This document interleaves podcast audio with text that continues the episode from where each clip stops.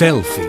Autorretrats d'experiències docents. Converses per compartir amb tu estratègies i metodologies que apostin per la innovació educativa a la Universitat de les Illes Balears. Marta Macías y Eva Martínez. Hola. Hola, ¿qué tal? Hola, ¿cómo estás? Estamos en estas eh, jornadas de experiencias docentes, esto es Selfie, y estamos ahora con Marta y con Eva del Servicio de Biblioteca y Documentación. Ellas hablaron en enero del diseño de itinerarios de aprendizaje para ofrecer contenidos a la carta. Eh, me gustaría comenzar hablando de la importancia de buscar una bibliografía adecuada este es un paso imprescindible para lograr un resultado óptimo cuando preparamos cualquier trabajo, por supuesto, en el ámbito universitario, pero también en cualquier momento de la vida en el que necesitemos tirar de, bibliografía. Esto hay que ponerlo en valor eh, para contextualizar. Eva, bueno, eh, contar con una buena bibliografía significa haber hecho una buena búsqueda de información previamente. Hay que llegar a esos documentos que te sirven para realizar el trabajo académico y nosotros lo que pretendemos es que los alumnos eh, sepan qué buscar, dónde buscar y cuando localicen esa información evaluarla, es decir, sepan descartar lo que les es útil y lo que no y a partir de ahí realizar el trabajo académico. De ahí eh, la buena bibliografía. Claro, eh, buscar bibliografía es un trabajo en sí mismo. Los estudiantes llegan a la universidad y muchos no han pisado una biblioteca desde hace mucho tiempo. Quizá la han pisado, pero para ir a estudiar directamente, no para buscar libros. Marta. Exactamente. Aquesta és l'experiència que normalment han fet. Quan nosaltres des de la biblioteca fem alguna sessió de formació amb alumnes de primer, a vegades la, la pregunta és fins ara què heu fet servir? De quina manera heu cercat informació? Per fer els treballs que fèieu a l'institut, a les escoles, etc. I la resposta sempre és Google. O sigui, normalment mai tenim una biblioteca i també és un Google, eh, el que en diem el Google normal, no seria, per exemple, un Google acadèmic, que ja és aquesta part de Google en el que se seleccionen aquells articles, treballs eh, acadèmics, etc. O sigui que també mm, nosaltres som molt conscients que l'experiència de l'alumnat que arriba a la universitat és aquesta, és molt bàsica i el que els demanem és els professors us demanaran pujar el nivell, és a dir, us, us demanaran que ja els vostres treballs deixin de ser doncs això, de, de, fins i tot de copiar-pegar, sinó que comenceu a cercar informació a articles acadèmics, a, a un altre tipus de bibliografia. I aquesta és la que, en principi, nosaltres intentem ajudar a que hi arribin. La biblioteca entonces del alumno es Google y claro, en la red, como en cualquier otro aspecto de Internet, hay cosas muy buenas y también hay cosas muy malas. Efectivamente, eh, les explicamos que Google es, una es un gran cajón eh, desastre donde pueden encontrar eh, cualquier tipo de información. No sabemos si esa información procede de páginas web, de blogs, PDFs que a lo mejor están obsoletos o esa información realmente no, es, no tiene un rigor científico académico. Es decir, les orientamos hacia las bases de datos que para que ellos lo entiendan son páginas web con casillas únicas de búsqueda como la de Google, donde introduciendo los términos de sus búsquedas búsquedas obtienen resultados pertinentes, que busquen en este tipo de, de, fuentes de información. Uh, eso, eso, intentamos explicarles y, y, hacerles llegar este mensaje. I, i jo diria també, sobretot, els orientem cap a mm, recursos que són de la seva àrea temàtica o que són multidisciplinars o que són de la seva àrea temàtica perquè és clar, mm, vaja, és la manera de que arribin a resultats mm, pertinents. Què és lo primero que hacéis? Marta, Eva, cuando queréis encontrar referencias sobre un tema concreto, ¿qué es lo primero que hay que, que, hay que hacer? Lo primero uh, hay que definir qué disciplina de a qué disciplina eh, pertenece ese alumno, si es de geografía, si es de enfermería, etcétera, eh, buscar en los recursos de información, en las fuentes de información, eh, tanto como decía Marta, multidisciplinares como específicas, especializadas, perdón, de esa área temática e iniciar la búsqueda en esas fuentes de información. Una vez que tú obtienes esos resultados, ya sean libros, artículos de revista, Tú eh, descargas esos eh, artículos, si, si, se pueden eh, descargar o, te los guardas, y, esos documentos se transforman en referencias bibliográficas. Que busquin en el catàleg de la biblioteca, perquè també és una, una mica el gran oblidat. O sigui, mm. des de la biblioteca el catàleg és, sempre diem, la porta d'entrada a tots els recursos de la biblioteca, tant a llibres, articles, tesis, monografies, tot, tot tipus de material està eh, en principi inclòs en el catàleg i aleshores seria una mica la primera porta d'entrada, la primera cerca seria fer-la en el catàleg. El que passa que som conscients que no és fàcil i l'alumne està molt més acostumat a això, a una casella tipus Google, que anar a un catàleg d'una biblioteca i després saber interpretar també el resultat, perquè també quan tu fas una cerca doncs eh, sàpigues llegir que el primer que et dona és un llibre, lo de, la següent és un article, el següent és una tesi, i aleshores veure com pots accedir realment a cada un d'aquests materials. O sigui que això seria també una de les coses que intentem també al principi mm, donar formació per això, perquè s'arribi a través del catàleg a cada un dels materials. Cuando se echa un vistazo al curso, a la formación que habéis desarrollado, se puede pensar, uy, ¿cuánto trabajo hay aquí detrás? Seguro que sí. ¿Cómo ha sido ese trabajo partiendo prácticamente desde cero porque había que inventar un lenguaje nuevo? Es decir, el material ya estaba, había que darle otra forma. ¿Cómo ha sido ese trabajo? ¿Cuánto tiempo os, os llevó? Y bueno, me imagino que también habréis disfrutado en el durante. Es que precisamente hacíamos ahora retrospectiva de cómo surgió todo. Es decir, eh, la idea inicial era crear un curso eh, de cómo buscar información, eh, elaborar una bibliografía, eh, usar de forma ética y legal esa información, etc.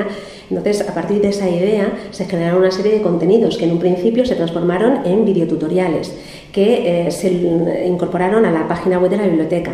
Y una vez que este material estuvo creado, surgió la idea de transformar ese material que estaba disponible en la biblioteca, en la página web de la biblioteca, en un curso virtual.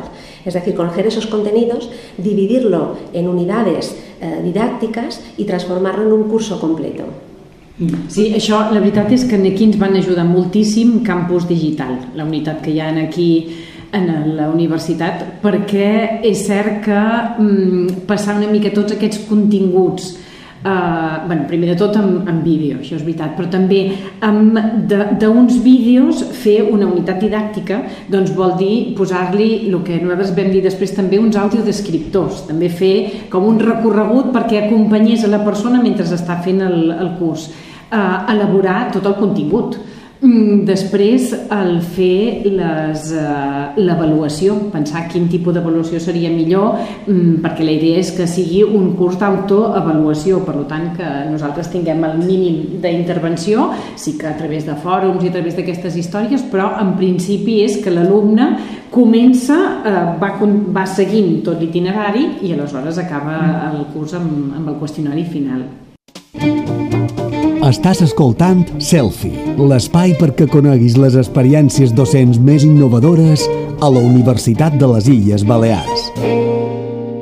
Un tipo de formación que se hace más necesaria que nunca, teniendo en cuenta que antes comentabais que Google es el principal buscador para que el alumno encuentre referencias bibliográficas en tiempos de fake news, en tiempos de muchos bulos.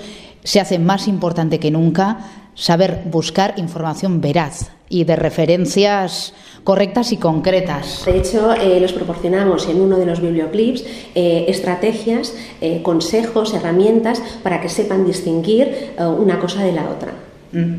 ¿Algún consejo, alguna herramienta? Mm, valorar si esa eh, página web, eh, quién, qué institución hay detrás, eh, si la información está actualizada, de dónde procede. Es decir, hay una serie de herramientas para saber distinguir una fake news de lo que realmente es una información veraz y fiable. Mm. O un cortapega de Wikipedia, la enciclopedia en la que todo el mundo puede hacer algún cambio si quiere. ¿Para ellos Wikipedia es información 100% veraz? Totalmente. De hecho, en las sesiones de formación que ahora mismo estamos dando a los alumnos de primero, no solo decían que consultaban en Google, sino en Wikipedia. Es la segunda opción más utilizada por ellos en primero de carrera.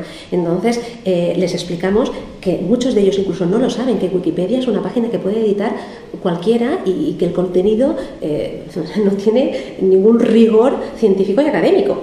Eh, y se sorprenden porque dan por hecho que lo que dice Wikipedia, mm, bueno, es, es, como una enciclopedia mm. eh, fiable y segura.